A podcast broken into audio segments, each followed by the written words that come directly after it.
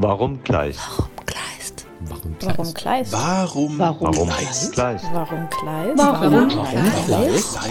Warum Kleist? Warum Kleist? Warum Kleist? Warum Kleist? Warum Kleist?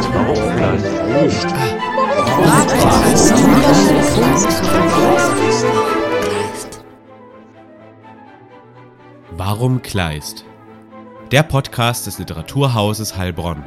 Wir versuchen herauszufinden, wer Kleist war. Wir wollen hinter den Mythos blicken. Was hat er uns heute noch zu sagen? Im Gespräch mit Expertinnen und Experten versuchen wir diese Fragen für euch zu beantworten. In seinem Roman Termitenkönigin erzählt der Autor Philipp Brotz von der Liebe zu einer Frau mit Behinderung, doch auch Kleist ersteht in dem Roman wieder von den Toten auf und wandelt als Rucksacktourist durch das Kreuzberg der 2010er Jahre. Was er ihn gerne gefragt hätte, erzählt Philipp Brotz im Gespräch mit Literaturhausleiter Dr. Anton Knittel. Philipp Brotz wurde 1982 in Calw im Schwarzwald geboren. Nach dem Abitur leistete er den Wehrersatzdienst in New York und begann dann ein Studium der Germanistik und Romanistik an der Humboldt-Universität in Berlin. Er studierte dann Politik- und Wirtschaftswissenschaften in Freiburg im Breisgau. Seit 2011 ist er Gymnasiallehrer am Hochrhein. Er ist Moderator beim Werkstattgespräch des Literaturhauses Freiburg und für seine Prosa mehrfach ausgezeichnet, darunter 2016 mit dem Schwäbischen Literaturpreis und 2017 mit dem Jurypreis beim Wiener Bookslam für das Romanmanuskript Unter Maulwürfen. 2018 bekam er das Stipendium des Förderkreises Deutscher Schriftsteller in Baden-Württemberg für seinen Roman Termitenkönigin. Herzlich willkommen, lieber Herr Brotz, dass wir uns über Kleist unterhalten können. Ich steige gleich ein mit der ersten Frage. Warum Kleist? Ja, vielen Dank, lieber Herr Knittel. Ähm, genau, ich würde die Frage gern äh, aus zwei Perspektiven beantworten. Ähm, zum einen könnte man fragen, warum überhaupt Kleist äh, in meinem Leben, in Ihrem Leben, in unser aller Leben? Ähm, Kleist ist vermutlich kein Literat wie jeder andere. Ähm, er lässt sich nicht so leicht ähm, literarischen Epochen zuordnen, wie das vielleicht bei einem Josef von Eichendorff der Fall ist oder bei einem Friedrich Schiller oder gewissen Strömungen, sondern er hat eigentlich in diesen kurzen 34 Jahren, die er ähm, sozusagen nur Einfluss nehmen konnte auf Literaturgeschichte, doch erstaunlich Vielfältiges hervorgebracht. Und ähm, es ist, ich glaube, in verschiedenen Lebensphasen möglich, an ihn anzudocken, ohne sich dabei intellektuell zu wiederholen. Ähm, ich kann mich an äh, ein Gespräch mit einer Professorin in meinem Studium erinnern, die ich, äh, der ich vorgeschlagen hatte, was zu Max Frisch zu machen, worauf sie sagte, ach Gott, der Max Frisch, den liest man einmal und dann ist der doch erledigt. Und ich glaube, mit Kleist sieht es da ein bisschen anders aus. In verschiedenen Lebensaltern und auch zu verschiedenen Anlässen kann man ihn, glaube ich, hervorziehen. Und äh, er ist ein vielseitiger Autor, gerade gemessen an der wenigen äh, Zahl seiner Schaffensjahre. Und die zweite Perspektive wäre die Frage, warum Kleist jetzt speziell äh, in meinem Roman Termitenkönigin? Und äh, da ist zum einen natürlich die Überlegung, Kleist ist Preuße und der, der, der Roman Termitenkönigin ist ein äh, Berliner Roman, der also explizit auf Berliner Literatur und Literaturszene Bezug nimmt. Und Kleist ist sozusagen der, der Kontrapunkt zur, äh, zu den modernen Lesebühnen, die im Roman immer wieder verhandelt werden. Und ähm, zum Zweiten ist natürlich, äh, gibt, gibt Kleist Anlass, den, den beiden Protagonisten ähm, sich in dieser Figur zu spiegeln. Sie, sie treffen sich an seinem Grab, damit wird natürlich ein, ein Motiv schon angedeutet. Und ähm, die, die tragische Beziehung, die, die Kleist zu Henriette Vogel hatte, nimmt vielleicht ein bisschen vorweg, dass auch die Beziehung der beiden Protagonisten auf eine gewisse Weise eine tragische Verstrickung bedeutet. Jetzt haben Sie ja gerade gesagt, äh, Kleist ist ein Autor, den man in vielen Lebenslagen äh, lesen kann, wieder begegnen kann, neu begegnen kann. Können Sie sich noch an Ihre erste Begegnung mit Kleist erinnern? Ja, ähm, meine erste Begegnung mit Kleist war tatsächlich als Schüler. Da haben wir den zerbrochenen Krug gelesen. Aber an meine zweite Begegnung erinnere ich mich viel lieber. Äh, das war zu Beginn des Studiums, da hatte man so, das war irgendwie, da waren die ganz stolz drauf damals, die hatten irgendwie die Pro-Seminare ausgebaut. Es gab dann so ein doppeltes Pro-Seminar, das ähm, thematisch verknüpft sein musste. Und äh, das war sozusagen äh, Einführung in die Literaturwissenschaft und äh, sollte alle Gattungen und irgendwie auch Epochen abdecken. Und ich hatte, glaube ich, aus Termingründen tatsächlich ähm, das, das Seminar zu Kleist gewählt und dann haben wir also in diesem äh, Semester ja, fast alle Dramen von, von Kleist und ja, ziemlich viele Prosatexte von Kleist gelesen.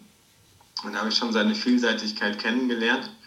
Und äh, allerdings, äh, die, die dritte Gattung äh, konnte natürlich der Dozent nicht mit Kleist abdecken, hat er zumindest äh, behauptet. Und ich würde mich ihm da womöglich anschließen. Und dann haben wir also bei der Lyrik lieber auf äh, Rilke zurückgegriffen mhm. als auf Kleist. Und jetzt sind Sie ja nicht nur Autor, sondern auch äh, im Hauptberuf äh, Gymnasiallehrer. Ähm, wie würden Sie oder spielt Kleist in der Schule eine Rolle? Sie haben gesagt, Sie haben äh, mit Kleist in der Schule die ersten Erfahrungen gemacht. Ähm, wie würde, würden Sie heute jungen Schülerinnen und Schülern Kleist nahebringen? Ähm, das äh, verläuft in Zyklen. Also tatsächlich, als ich als Gymnasiallehrer angefangen habe, vor elf Jahren, da hat Kleist gerade eine Rolle gespielt. Und zwar war der eines der sogenannten Sternchen-Themen, ähm, nämlich mit seiner Novelle Michael Kohlhaas. Und ähm, es war einerseits äh, schwer, den, den Schülern das nahezubringen, weil natürlich die Komplexität der Syntax ähm, einfach die sozusagen die, diese Mischung aus einem weitschweifenden Wortschatz, der dann, ähm, also für Schüler auch teilweise schwer zugänglich, der dann eben in, in Satzstrukturen äh, integriert ist, die man auch erstmal durchdringen muss. Das hat den Schülern durchaus Mühe bereitet. Andererseits ähm, war das Thema doch sehr leicht zu greifen. Ja? Da ist einer verletzt worden, ja, erstmal in seinem Eigentum, aber doch eben auch in seinem Ehr- und Rechtsgefühl. Und äh, zunächst nachvollziehbar, ne, der, der Weg durch die Instanzen und dann eben immer weniger nachvollziehbar der, die Opferbereitschaft bis ins Letzte, um also ähm, rehabilitiert zu werden, geht dieser Rosshändler also bis aufs Schafott sozusagen. Ähm, für die Schüler war das thematisch, denke ich, gar nicht so schwer zu greifen. Also eigentlich ein, also nicht, nicht in, in seinen Realien ein aktuelles Thema. Also der Rosshändler und die beiden Rappen sind nur ein bisschen aus der Zeit gefallen. Aber ähm, dieses Bedürfnis nach ähm, Recht und einer ausgewogenen Rechtsprechung, äh, die kann man, glaube ich, auf unsere Welt übertragen. Vielleicht nicht unbedingt äh, tagtäglich in die Bundesrepublik, aber doch in unsere Zeit kann man die übertragen. Und ähm, insofern war es gar nicht so schwer. Also man musste den Schülern die, die Angst vor der Syntax nehmen oder vielleicht vor dem Wortschatz. Das muss man aber ehrlich gesagt fast immer, wenn man irgendwas liest, was von, ne, also von vor 1950 stammt. Ähm, und dann, also inhaltlich, äh, konnte man die da schnell gewinnen. Ähm, was auch noch einigermaßen äh, gängig in der Schule ist, ist der zerbrochene Krug. Ähm, ansonsten ist aus meiner Sicht Kleist schulisch eher ja, ein bisschen ins zweite Glied gerückt. Mhm. Und äh, wenn Sie den Lehrplan gestalten dürften, würden Sie ein Werk von Kleist auf den Lehrplan setzen? Ähm, also die Lehrpläne sind ja sehr zurückhaltend geworden. Das heißt, die schlagen nie Werke vor, sondern immer Kompetenzen. Das heißt, das heißt dann, mhm. die Schüler sind in der Lage, eine Novelle äh, zu analysieren und zu interpretieren und zu verstehen oder ein Drama und so weiter. Ähm, insofern ist eigentlich erstmal völlig dem Lehrer überlassen, ob er jetzt was äh, aus dem 21. Jahrhundert oder ähm, aus dem Barock oder was auch immer liest. Ähm, und dann, dann kommt die Ebene des Schulcurriculums, das heißt, die Schulen gestalten den Bildungsplan ein bisschen in ihren Fachschaften aus. Das heißt, alle Deutschlehrer setzen sich zusammen und überlegen, was könnte das für uns heißen und machen dann Vorschläge, an die man sich aber natürlich auch nicht halten muss. Aber äh, wenn ich jetzt äh, so an unser Schulcurriculum denke, würde ich sagen, ähm, daraus leiten wir natürlich auch ab, was wir anschaffen. Ja? Wir haben ja dann äh, Lektüren bei uns im Regal stehen, die man ausleihen kann, um sie den Schülern zu geben. Ähm, da ist Kleist dabei. Ich vermute aber, dass die meisten Kollegen nicht als erstes nach Kleist, Kleist greifen, wenn sie ins Regal mhm. langen, sondern ähm, nach, nach anderen äh, Texten des 19. Jahrhunderts. Ich persönlich lang sehr gern nach, äh, nach Kleist und äh, genau, ob es jetzt der Kohlhaas ist oder der zerbrochene Krug. Ich glaube, mit anderen Texten tut man sich schwerer. Die Markise von Oos natürlich denkbar, aber ähm, Penthesilea, Amphitryon und so weiter halte ich jetzt im Schulunterricht für eher ungeeignet. Mhm. Und äh, jetzt haben Sie in Ihrem Werk Termitenkönigin äh, Kleist gewissermaßen und Henriette Vogel auch ein, ein literarisches Denkmal gesetzt, wenn ich das so sagen darf. Ähm, Kleist wiedererstehen lassen in gewisser Weise, wenn Kleist als reale Person heute leben würde, was würden Sie ihn gerne fragen oder wie würden Sie gerne mit ihm in Kontakt kommen? Ja, also ähm, Sie spielen vielleicht an, es gibt so eine Kurzgeschichte, die eine der Figuren in der Termitenkönigin schreibt, ähm, in der Kleist wieder aufersteht sozusagen. Der lebt dann also im, in Berlin-Kreuzberg, im Kreuzberg der 2010er Jahre und ist so ein ewig scheiternder, halb Dandy, halb Weltenbummler, ein, ein Rucksacktourist ähm, mit vielen Medienprojekten. Also dem würde man die Frage stellen, was machst du beruflich? Irgendwas mit Medien wäre seine Antwort so ungefähr.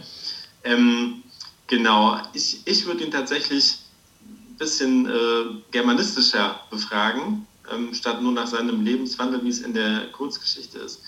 Ich würde ihn tatsächlich gern fragen, ähm, was er von den modernen Mitteln des Erzählens hält. Also Kleist war eigentlich ein moderner Erzähler in seiner Zeit, aber die ganz modernen Mittel des Erzählens konnte er nicht äh, einbauen. Die waren sozusagen noch nicht erfunden. Also der, der Stream of Consciousness ähm, oder die, die Montage, die Intertextualität und so weiter als, als Strukturprinzip, als Stilmittel.